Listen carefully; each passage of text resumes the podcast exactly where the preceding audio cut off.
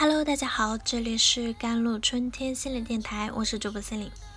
今天跟大家分享的文章叫做《享有快乐生活，接受自己的位置》。心理学上有个享乐适应啊，说的是，虽然人们不断获得更好的物质生活水平和享受，但幸福感会迅速适应新的变化，不会持久的感到满足和愉悦。一九七八年，心理学家也曾研究发现，买彩票中大奖的人，三个月后幸福感与中奖前一样。这说明一个人想要维持幸福感是不容易的。同时，这也解释了为什么很多时候我们无法感受到幸福。但有一种方法，或许可以让我们享有快乐生活，那就是接受自己的位置。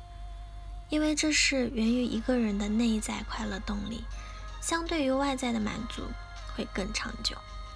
很多人的不开心和没有自知之明有关，他们想要的东西却没能力得到，于是陷入痛苦中。他们不知道自己想要什么，所以才迷茫无助。所以我们要认识自己，才能感受到快乐。哲学家苏格拉底曾说。未经审视的生活是没有价值的生活。他在告诫人们要不断认识自己，这样才能活得明白。而一个活得通透的人，幸福指数自然会很高。心理学享有快乐生活的关键是接受自己的位置。那么，我们该怎么认识自己呢？答案是自我觉察。美国心理学家塔莎自我觉察定义为啊。一种清晰的认识自我的意愿和能力，比如我们要对自己的价值观、热情、抱负、行为模式等方面进行觉察，这样才让真正了解自己，进而知道自己是谁，能做什么，不能做什么。当然，认识自己也可以通过外部明白他人是如何看待自己的，借此增加对自我更客观。更全面的认识，有些人的不快乐还和他们努力后达不到自己的要求有关。他们会逼迫自己一定要把事情做到尽善尽美，比如那些已经拼命全力努力赚钱仍无法给家人更好生活的人。这时的他们不该否定自己啊，让自己的神经一直紧绷着，而应是接纳自己。这样，他们才能从痛苦中走出来。接纳自己不是自暴自弃，而是能够面对自己的无能，接受自己有做不到和无法控制的部分。正如《当下的力量》一书中说到的：“臣服，无条件的接受当下，接受当下自己的位置可能不够好，可能也不完美，但都没关系。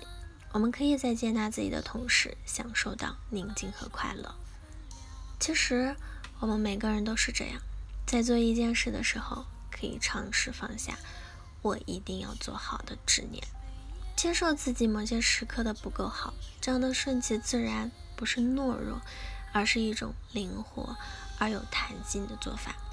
否则，我们的精力会全部消耗在自我攻击上，哪里会体验到快乐呢？所以，接纳自己的位置，可以让人轻松生活。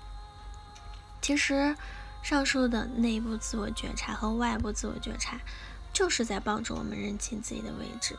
心理学认为，自我接纳指的是一个人在多大程度上可以接受自己所有的特点，无论那些特点是积极的还是消极的。它指的是一个人能够接受自己的缺点，而不至于厌恶自己，觉得自己基本上是好的。而这其实就是爱自己。所以前面我们说的认识自己、接纳自己，最后都是为了让我们能够爱自己。当一个人能够爱自己，自然享有快乐生活。只是很多人把爱自己或接纳自己误解为不思进取、自我放纵，不再为目标努力。